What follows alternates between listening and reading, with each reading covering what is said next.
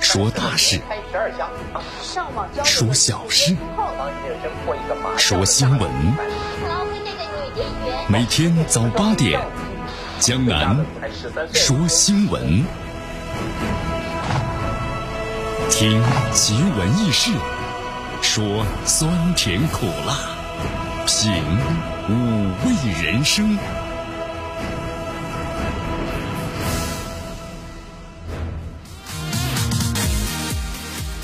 放假了，放假了啊！小朋友们呢说：“哎呀，江南叔叔呀，我们的这个作业特别多，而且呢，这个，呵 呵哎呀，特长班的学习啊也特别的多呀，我们感觉非常的累呀。”其实江南叔叔呢，只能想说一句啊，小朋友们，这个时代赋予了你们，不能够轻松啊！哎，真的是这样啊！咱们中国现在处于呢高速的发展的时期，正是由于你们认真努力的去学习，才有了咱们中国的更多的后备的人才，咱们中国在经济、科技各个方面才能够突飞猛进啊！小朋友们，努力吧！突然想起了鲁迅先生的一句话啊：所谓的天才，只不过是把别人喝咖啡的功夫都用在了工作上。对，小朋友们，你们把别人在玩的时间用在了学习上，好啊！好，不过呢，将来也希望孩子们的爸爸和妈妈们啊，还是劳逸结合，有时带孩子们呢也出去走走、玩一玩，放松一下心情吧。来，咱们关注一下今天的天气情况。哎呀，今天天气呢感觉有点闷热，是不是？收音机的朋友们，刚才一看这个温度的话呢，最高温度怎么样？哎呦，不错，比昨天的话呢下降了两度啊。好，最低温度呢是二十三度啊，北风一级，空气指数呢两五十九。今天呢天气是多云，不是特别热，也不是特别冷。这两天听到有朋友们在打着喷嚏啊，打喷嚏。哎呀，在炎热的夏季被冻感冒了。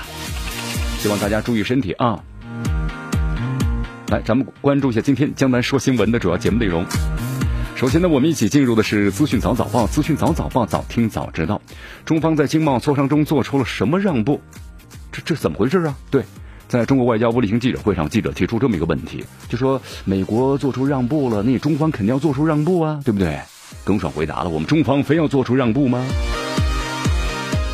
好，刚果埃博拉疫情卷土重来，导致一千五百人死亡。外交部呢紧急提醒，暂时别去了。五 G 的辐射比四 G 大吗？对人体危害更大吗？六月科学啊留言榜，您中招了几个？好，今天今日话题啊，将能和咱们收音机前的听众朋友们将一起聊一聊的是，特朗普历史性的跨越之后，美朝关系将如何的演变？大话体育啊，中超联赛继续进行，那么战果如何呢？关注今天的节目，江南为您揭晓。好，以上就是今天江南说新闻的主要节目内容。那么以下时间呢，我们就一起进入资讯早早报，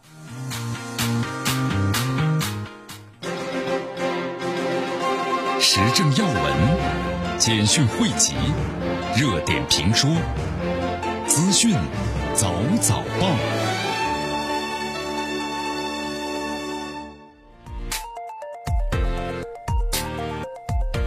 资讯早早报早听早知道，来一些时间呢，欢迎大家继续锁定和关注江南为大家所带来的绵阳广播电视台 FM 九十六点七新闻广播。我们来继续关注下面的消息。好，昨天呢，中国外交部例行记者会啊，有记者提出这么一个问题，说特朗普在推特上呢表示，这次啊中美元首会晤之后呢，美方同意重启中美贸易谈判，允许中国华为公司购买美国的美国的产品，不再对中国产品呢增加新的关税了。哎，这记者就问了这么一个问题，说：那么中方对此做出了什么让步、什么承诺？这言下之意就是说呢，这美方有如此的一个什么一个让步，那中方肯定是让出了一大步，对不对？好，外交部的发言人耿爽呢就反问了：你觉得中方非要做出让步吗？嗯，是不是？哦，这美方现在呢松口了，让步了，我们中国就必定要让出了一大步吗？嗯，好，耿爽的这样说啊，他说我理解。这次中美两国元首会晤啊，此事关系中美关系的一些根本性的问题。他：“刚才我特别谈到了，双方应该是怎么样的协调合作、稳定为基调的中美关系，这才符合。那么也是国际社会的普遍的关注和期待。对于双方重启，美方同意不再对中国增加新的关税，这也符合双方的利益。你看这贸易战和加税，那损损人害己，根本解决不了问题。中方是强调多次了，美方对此的话呢，也是心知肚明。”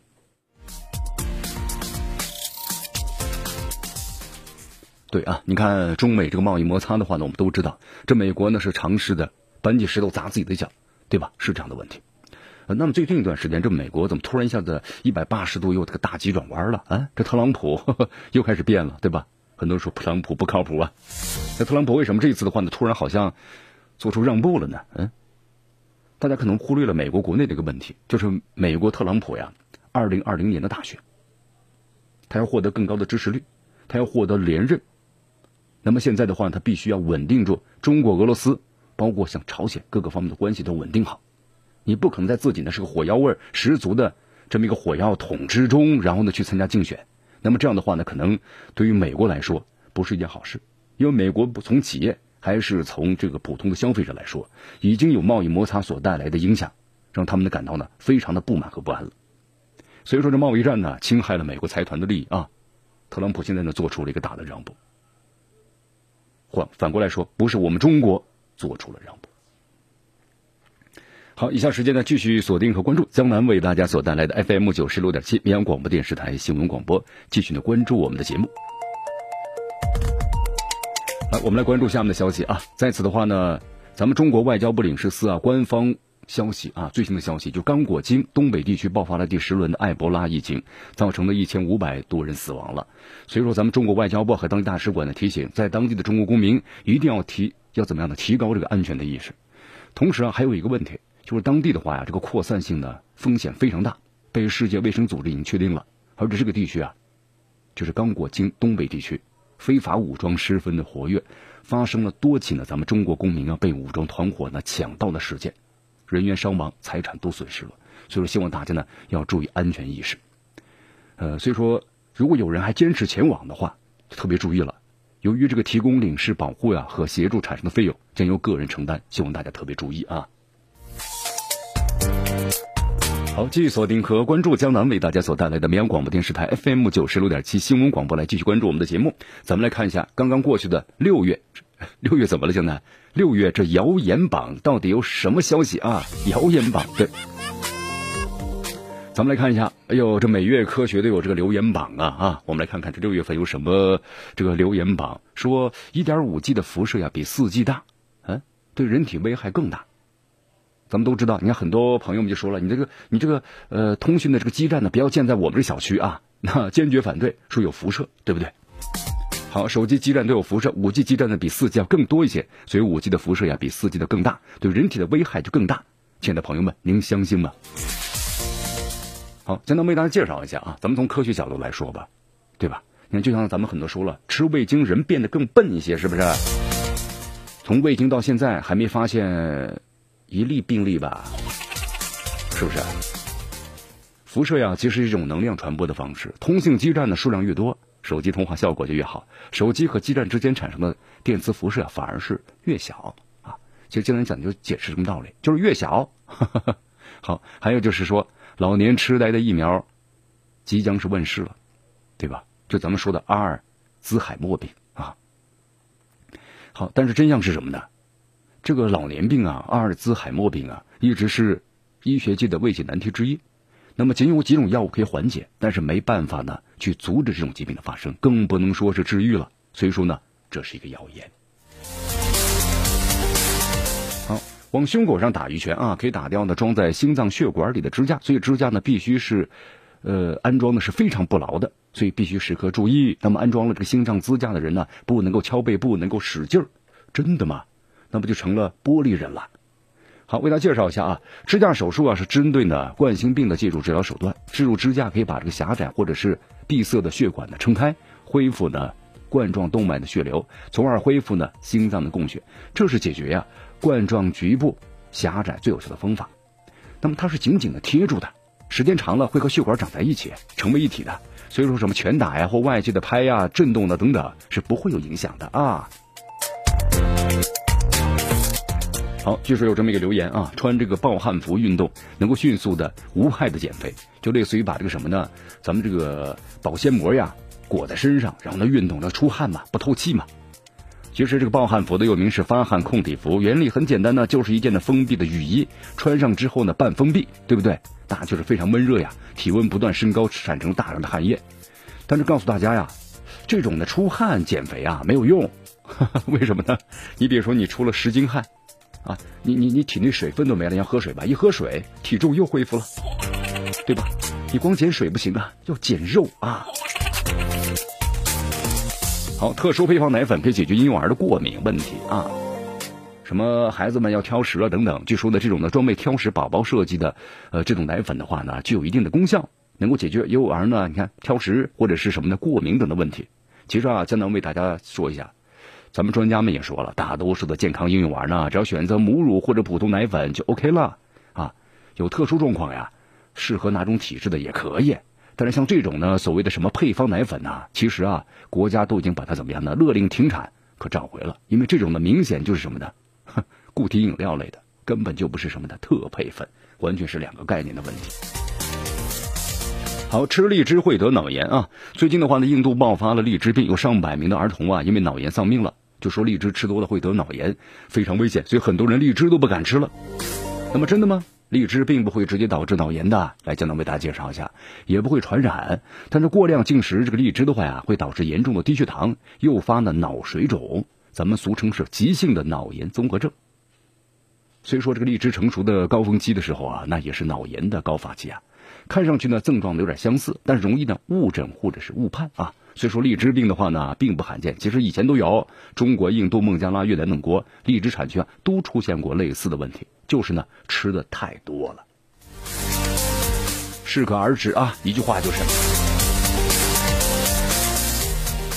好，最近啊，在六月份呢，还有这么一条留言啊，说因为癌细胞呢会大量吸收人体的养分，所以呢断食挨饿就可以把癌细胞呢饿死，达到呢治愈的目的，真的吗？专家们说了，这根本就是无稽之谈呐！有人认为不吃东西可以让肿瘤细胞呢没有能量生长，继而被饿死，这说法呢太不科学了啊！呃，这个肿瘤细胞呢是人体的一部分，它和咱们的体内正常细胞啊争夺营养，即使呢你不吃不喝，它也会耗你的体内的储存的营养，所以说根本就没有用，反而呢会加速你的免疫力下降，加速疾病的恶化，千万不要相信啊！哎呀，所以说啊，特别是咱们的中老年朋友们，呃，在微信群里呢，经常会传一些什么的养生的一些什么的最佳的方方法呀，这个不能吃，那个不能吃啊，等等。其实啊，经常在节目当中提示一下啊，老年朋友们，呃，要看一看这些消息从哪发出来的。如果都是自媒体发的、个人所发的啊，所写的这些呢，你就一笑了之，把它删除了就 OK 了啊。如果是咱们的正规媒体，特别是新闻板块，比如说大的网站，人民网、新华网等等。啊，那您呢可以好好的了解一下，看一看，这些呢都是具有的权威、权威性的。好，继续锁定和关注江南为大家所带来的资讯早早报，资讯早早报，早听早知道。迎着晨光，看漫天朝霞，好的心情，好听的新闻。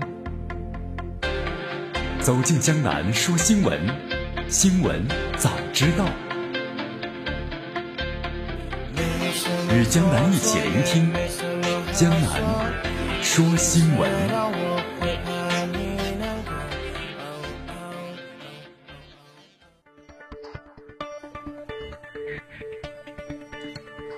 这里是江南为大家所带来的资讯早早报，资讯早早报，早听早知道。来，咱们继续关注呢下面的消息啊。好，最近一段时间，很多朋友买车说江南，那我到底是买国五还是买国六啊？对不对？这国五优惠大呀。诱惑太厉害了，每辆车呢至少降价三万左右啊，优惠下来啊！哟，这这国六的话呢，车不仅少，同时呢降价优惠幅度啊也不大，一万块钱左右啊。呃，其实江南呢专门去了解了一下，大家呢不要着急。呃，从昨天开始啊，咱们汽车呢这个国六的排放标准在全国十几个省市落地了。那么尤其是北上广深，那么超超一线的城市，那就是直接是国六 B 了，知道吧？就说你要买车的话，就必须是国六 B 啊，在一线城市的话。啊，但是我们说了，在咱们可能二三四线的城市的话呢，这个汽车销售啊，国五呢还没有做出这个限制，啊，所以说这个是个切换点，很多人在观望，对不对？其实大家呢多了解一下，现在国五的这个清库呀难度是加大了，为什么呢？你一线城市的话已经是不准的上这个国五的牌了，那你只有呢往这个三四线城市往往下面走，就还没有做出限制的地方来说，所以说这个这段时间呢，你看这个降价幅度很大，但是有问题啊。你在一线城市卖不出去了，现在不能卖了，那你就往外地转移吧。物流成本呢？你运的话，这费用是相当高的，是不是？然后七月份这个政策呢已经落地了，那消费者一定会考虑车辆的残存价值。你不好卖呀，对吧？你这车是国五的，其他地方上不了牌呀。所以说，接下来这个国五的车呀，肯定要进一步的打出血啊。所以说呀，亲爱的朋友们，您买车的时候呢，特别注意一下。好，国六车呢，想说涨价呢，也不太容易啊。国五的车不好卖，国六车就好卖吗？也不可能。目前咱们国内市场啊，这个汽车市场呢，整体处于下降的这么个趋势。汽车消费啊，由以前的强变成弱了，就大家不想买国五车，担心贬值的问题。而且现在咱们开车的话呢，很少有人把车开到报废，基本上三到五年，高的话七八年、十年，那么就开考虑换新车了，对吧？国六也分 A 和 B 两个标准呢。那么从 A 和 B 只有三年的时间，也就是说，那三年国六的 A 也面临着国五一样的问题。所以说，对于消费者来说呀，要么直接购买国六 B 的新车，要么等国六 A 的车非常便宜时再下手。大家说是不是的？好，其实明显的啊，咱们中国的车企啊，也在这这几十几十年当中高速的发展起来了啊。但是现在的话呢，其实对于国六的话，合资品牌更加占优势。那么多数合资品牌都完成了国六的升级，那么很多企业直接升到了国六 B。所以说，技术弱的企业呢，肯定要在这次洗牌当中被淘汰。好，汽车热呢在逐渐的降温啊，但是呢，咱们现在的这个天气热呀，却在逐渐逐渐的升温。你比如说在欧洲，而且欧洲的话，由于天气啊非常舒适的夏天，它没有很炎热的时候，所以在欧洲的话呢，它不喜欢安空调。真的吗？真的，哎，咱们到欧洲来看一下啊，这天气情况。在这个欧洲的话呀，这空调安装费呢非常高啊。你看咱们中国买一个空调的话呢，都是免费的安装，是不是？但是在国外不一样，在欧洲，咱们举个例子啊，你比如说卖三百多欧元的空调，三百多欧元，但是安装费呢，你知道多少钱吗？一千多欧元。将来你是不是小数点数错了？没错，一千多欧元呢。所以说呢，这几天生活在欧洲的小伙伴们啊，体验了一把呢这个酸爽的感觉呀。哎呀，其实这不是酸爽啊，要命的感觉呀。呃，根据最新消息啊，欧洲正在经历呢今年第一波的热浪，很多地方创下了有记录以来啊，可以说六月份的同期记录啊。呃，江南也看了一下，在这个法国、德国、意大利、还有西班牙、比利时、波兰等多地，连日出现了深黄色，包括呢代表高温的颜色呀，包括深红。哎呀，天气太热了啊。呃，据说在法国的这个南部加尔省的城市啊，最高气温是达到了四十五点九度，创下了法国的气象观测以来啊最高的温度。气象部门对法国的七十九个省市已经是发布了高温的预警。因为在这个法国以前天气很舒适的夏天，所以说很多的学校可以说是百分之八十以上的学校都不配备的空调和电风扇。但是现在的话，你看温度突然升高了，所以说二十七号和二十八号六月份这两天，在法国有超过四千所的学校啊，因为高温都停课了，包括中考也往后推了嘛。本来中考都已经考完了，在往常的话，但是法国的中考呢，今年是推迟到了今天和明天啊。好，温度太高了，你包括德国也是这样。德国的话，据说呢，这个由于温度高啊，造成这个德国的铁路铁路这个窄轨啊，天气原因出现变形。停止运营了，用公交车来代替。你看看，同时还有高速路的沥青，沥青呢也融化变形了。所以说，德国的部分高速公路呀，也实行了临时的限速的措施啊。这沥青一化，这车一开上去呢，怎么这速度这么慢呢？就相当于跟在跑步一样，有人在拽着你不让你跑。呀，好，西班牙等地啊，据说呢温度都超过四十度了啊。受高温天气影响，西班牙的中部还有北部，那么多地呢发生了火山。不是火山啊，发生了山火。我说这这这这这这火山一喷发，那可更了不得了，是不是？持续热浪让欧洲的人呢为这个避暑费尽了心机，真的。好，有这么几个趣闻，什么趣闻呢？在德国的勃兰登堡州啊，有一名男子呢只戴着头盔，穿着凉鞋，骑车兜风。很多朋友说江南呢，他没什么呀，戴着头盔，你穿着凉鞋，不挺好的吧？啊，呃，请记住了，关键词是只戴着头盔，穿着凉鞋。你说他？裸奔吗？对，就是这样啊。好，在慕尼黑的话，就是执法人员要求呢，多名在河边呢赤裸上身晒日光浴的女子穿好衣服，太热了。你看，啊啊，据说在法国巴黎的话呢，十三个这个公园啊，还有一百二十三个花园全天候的开放。那么同时增设呢饮水的龙头，延长呢泳池的开放时间，就是为市民们呢降暑。你看，在欧洲多地啊，据说超市里的电扇呢被抢购一空了。哎呀，这天气这么热，欧洲为什么不装空调呢？当然，我们说了，人工安装费太高了，几百元的空调安装费就是一千多元呢。而在欧洲的话，以前高温天气不常见啊，呃，同时呢，在建筑外挂空调机啊，它是需要审批的，在欧洲，不像咱们中国随便挂，是不是？欧洲一些地区啊，所以说普遍不装空调的原因啊。但是现在的话，今年的话呢，突然温度呢升高了，出现了很多的热浪，所以说呢，在欧洲现在空调内开始装起来了啊。这全球这温室气候在不断的上升啊。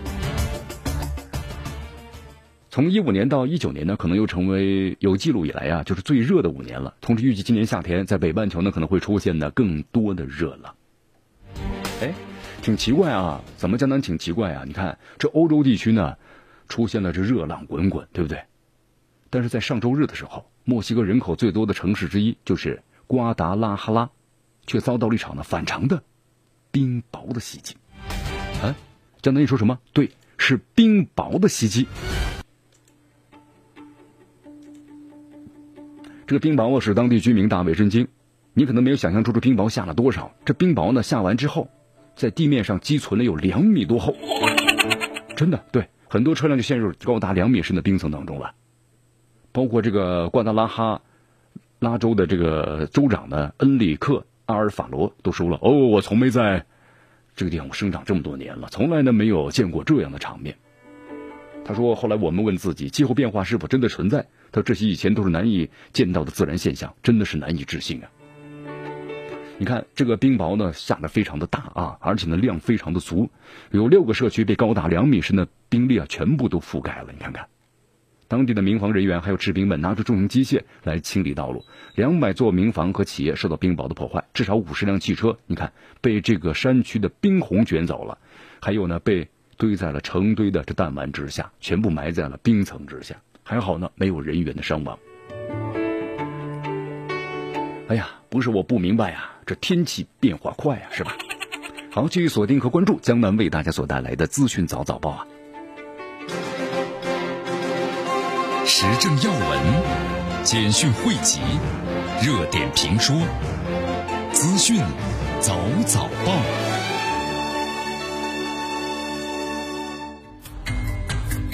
资讯早早报，早听早知道。来些时间呢，欢迎大家继续锁定和关注江南为大家所带来的绵阳广播电视台 FM 九十六点七新闻广播。来，咱们继续关注下面的消息啊。最新消息就是关于中岛，呃，简称中岛吧啊，中国青岛地铁施工方。自曝问题。昨天呢，葛洲坝做出了回应。呃，回应的结果是不存在违法的分包啊。经过初步查实呢，就是公司认为啊，葛洲坝电力公司不存在呢违法的分包的问题。但作为呢总的承包方，葛洲坝电力公司存在呢项目管理不善的问题。好，这个这个消息啊，咱们昨天呢也特别谈了一下，就是关于青岛地铁啊施工方被曝呢是这个偷工减料这事情。根据最新了解的话呢，葛洲坝青岛项目班子已经是就地免职了。那么，同时工方呢，在这个报道当中也特别谈到了，说克扣违约金啊，达到是一百多万元。我们都知道，这个分包啊，分包过多的话呢，最后一层 那就是怎么样呢？只有偷工减料，你才能够有利润。好，同时呢，青岛的地铁项目又被曝呢是地下引擎偷工减料之外呀，还层层的分包。呃，具体详情咱们就不再多说了啊。这个官方的发言引起了很多这网友们的质疑。相当看了一下，就是也有这个专家呢提出了这么几点，就说主体工程是不准分包的。那么第二就是分项工程啊，必须业主同意才能够分包。第三是劳务分包呢合法，但是项目经理、技术负责人还安全员必须是自己公司的，施工机械也都是自己公司的。那么很明显，青岛地铁这个事儿啊是违法分包，但他们说了，他们这个分包没有问题。好，接着我们还要再说两句啊。那么对于这次的事件的话呢，处罚力度呢太轻了，很多网友们认为应该加大处罚力度啊，杜绝国内的情况再次的就这种类似情况再次出现。因为地铁项目不同于一般的建筑啊，就是一般建筑咱们也不能这样，绝不能够草率的处理，是不是？地铁一旦坍塌的话，那绝对是重大的事故啊，国家要加大这个处罚的力度。现在呢，咱们经常会爆一些料，咱们有中国的速度。但这个中国速度是在修建上，而不能呢修建没多久就出现坍塌的现象，那么这会危害到以后的整个的什么公共安全的问题。所以说，对于这样的情况，希望国家呢要加大这种处罚和监察的力度。来，咱们说个人啊，郭美美，很多朋友说郭美美是唱那个不怕不怕辣吗？对。啊，那是位新加坡的歌手啊，结果被咱们中国这个郭美美呢，把名声都给搞臭了。对吧？啊，咱们说的是那一位呢，就是中国红十字协会，他说他是红十字协会的人嘛，对不对？然后呢，又创造了个名词儿“干爹”，是不是？郭美美因为炫富微博而进入大众的视野，也就是最早的网红，是吧？最早的网红了。因为其采用了虚假的什么呢？微博实名认证身份，引发了舆论对红十字会啊捐款去向的问题的猜测和讨论。此后呢，中国红十字会啊后来公开声称了郭美美和红十字会是没有任何关系的。好，因为开设赌场罪啊，郭美美后来获刑了。那么在七月份，就是这个月就要刑满释放，为期是五年的时间，对吧？一说起来，很多朋友哟，这郭美美当年还记得吧？对，那真是网红的鼻祖啊。呃，九一年的郭美美啊，一一年因为那个红会事件引发关注，一四年的时候开始赌场罪被抓了，警方查明他每次高达那数十万的价码，然后呢还要进行呢非法的性交易。好，转眼呢五年时间过去了，现在呢要出狱了。出狱了之后呢，说这么几句吧，对吧？这五年对于年轻的女孩子来说有几个呢？啊，青春不在啊，是吧？有几个五年过去了，青春就没了。所以说出来的话呢，希望。能够吸取那教训，改过自新啊！别再做毁三观的事情了，要不再进去，他就不是五年了。好，继续锁定和关注江南为大家所带来的资讯早早报。迎着晨光，看漫天朝霞，好的心情，好听的新闻。走进江南说新闻，新闻早知道。与江南一起聆听江南说新闻。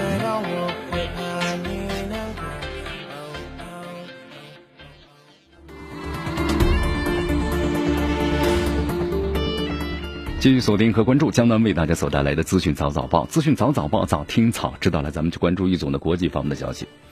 好，在昨天的话呀，这个韩国的军方应该说是那个弦绷得特别紧，对不对？因为我们说了，呃，领导人。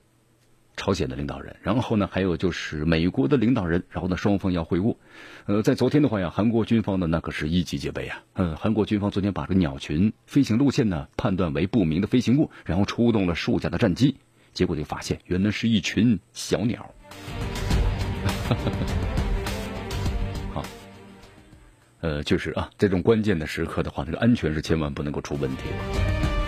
但是在昨天的话呢，阿富汗的首都喀布尔发生了爆炸事件，三十四人死亡，六十八人受伤，伤者被送往了医院。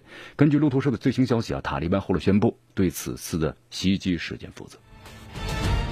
根据了解的话呢，阿富汗内政部的发言人拉希米说，说武装分子在早高峰的时候啊，是引爆了汽车炸弹，这个炸弹。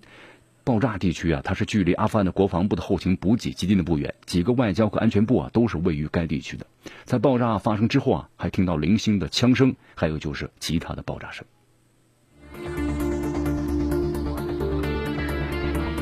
在日本大阪呢举行的 G20 峰会啊，包括特朗普此次的访韩期间，那么美国总统的这个女儿呢伊万卡备受关注。从身穿的粉色的洋装出席的女性的赋权主题会议，到后来跟随父亲啊在。朝鲜呢和韩国的非军事区进行历史性的会晤，频频登上了新闻版面的同时，这美国第一女儿的多重角色呀，引发了外界的质疑啊，质疑什么呢？好，你看这伊万卡呀，感觉就是要担任呢白宫的高级顾问的职责之外，又成为什么呢？交际。这种说了，有点像外交的感觉了啊！报道称啊，美国国家安全官员呢对伊万卡在外访问期间的过强的存在感十分的愤怒，但接近总统的人呢把他形容为是一如往常，就是平常他就是这么做啊，举了很多的这个例子啊。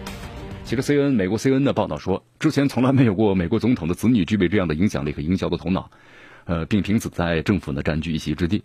而后一点的话呢，在伊万卡的现身大阪 G 二零峰会，包括呢朝韩非军事区啊和内阁高官平起平坐时啊，被展露无遗了。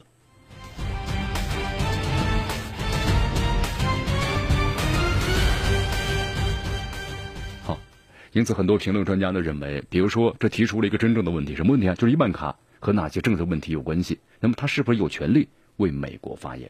否则的话，他为什么如此的高调秀出自己呢？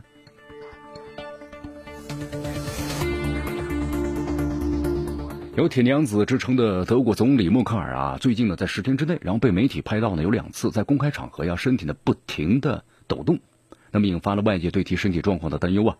在德国政府的发言人呢强调本国总理身体很好之后啊，默克尔的团队呢近日也向媒体解释了，就为什么默克尔会出现呢两次颤抖的原因。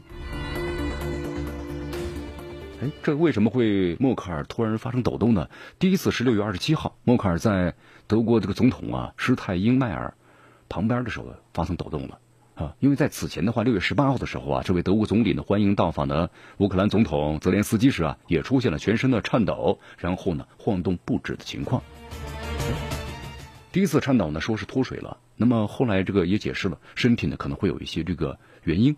那么有个心理上治疗的这么一个过程啊，呃，不过英国媒体注意到了，默克尔回避了他是不是就此事呢咨询过，就是或者说呃询咨询过医生，呃，医生呢或者是治疗过，没有这方的问题。但是根据 西方的情报部门认为，默克尔正遭受呢神经系统问题的折磨。哎呀，确实啊，默克尔的话，呃，一是确实是年纪大了，第二呢，近期的话，欧洲的事情呢确实也非常的多啊。所以说几方面的综合元素吧，综合在一起，人比如说不服老是不行的。我们来到这个韩国，那么昨天有这么个消息啊，日本政府宣布从四号开始对韩国呢限制三种啊半导体的出口材料。虽然日方呢他没有说明这原因，仅仅提及了就说日本和韩国信任关系受到严重的危害，但是多家这个韩国媒体一致认为啊，此举是为了报复韩国呢不断向日本讨要就二战时韩国劳工的赔偿的问题。那么在昨天的话呢，韩国的中央日报更是直接批评说，G 二零峰会刚刚结束，日本就对韩国拔刀了。